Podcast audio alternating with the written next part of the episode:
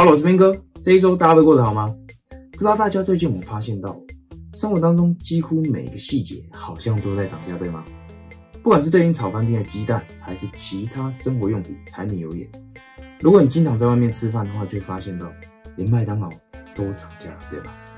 唯一不涨的，好像就只有薪水。很多餐饮零售的朋友呢，为了怕客人流失哦，硬着头皮苦撑。想要涨价，却担心顾客会因此不光顾而焦虑万分。虽然我们这个频道主要收听收看的朋友应该都是业务员，不过今天我们还是帮忙从事餐饮生意的朋友稍微出一点主意好，希望会对你们有帮助。那如果你不是从事餐饮的朋友，先不要急着转台了。听完这些内容，你就会发现到，影响你早上吃早餐做决策的首要条件，其实并不只有价钱。更重要的是感觉，而早餐店到底用了哪些心理学套路，让你不自觉的做出他最希望你做出的决定呢？今天就来跟你分享一下，如何名正言顺的涨价，甚至顾客还会感谢你。那么按照惯例，我们先进一段片头动画。Let's go。你现在收听的是业务员，请开始你的表演，与你分享如何运用演技来让销售这件事情变得更容易。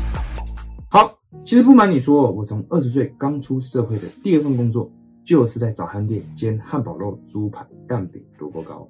后来当兵退伍之后呢，自己也开了一小家店，专门礼拜天做教会的生意。直到我一六年去韩国之前才收掉，距离现在大概七八年前吧。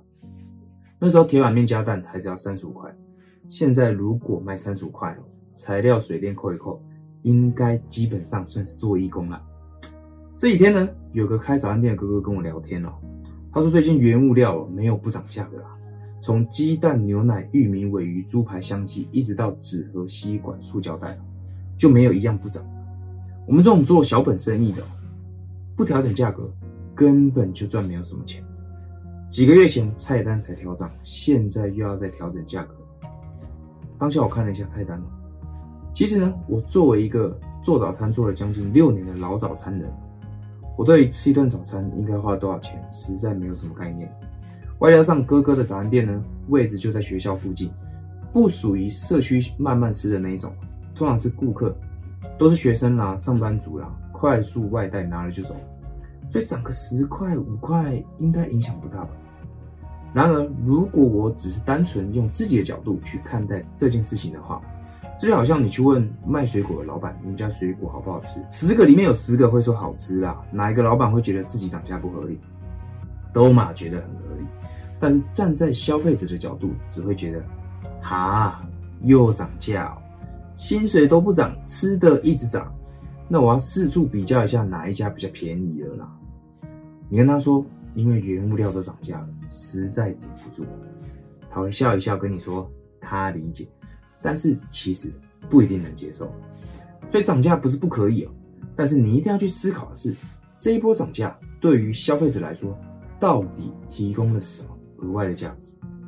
如果你只是要求消费者去理解你调涨价格的理由，那他就只会把焦点专注在价格上。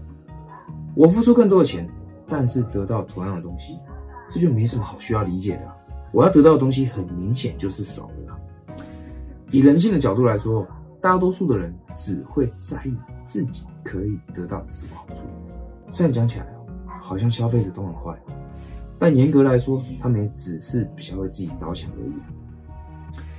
这个时候，我猜你可能会想：啊，我就只是做个早餐，是可以提供什么额外的价值啊？难道是要送杯饮料？我就是因为成本拉高才要涨价啊！这么做根本没有解决问题，好不好？你有这样的疑虑呢？是十分正常的，这也是为什么今天的内容你一定要听完的原因哦。因为接下来我要跟你分享三个心理学技巧，让你只需要付出一点点时间跟精力，就可以有效说服顾客你的涨价十分合理，而且同样的价钱他可以得到的更多。拿好你手上的纸跟笔，准备好，我们就开始。首先第一点，如果你店里面各种菜单贴的乱七八糟，到处都是的话，全部撕下来。用餐环境保持极简，这些 Lily Coco 的菜单呢，全部浓缩到一张 B4 的纸上面就好。然后在店里面最明显的地方贴上十种你最想主推的套餐，像麦当劳这样的方式，主餐、副餐加饮料。照片呢，由下往上拍，不要由上往下拍。汉堡拍的越厚越好，饮料拍的越高越好，副餐拍的越满越好。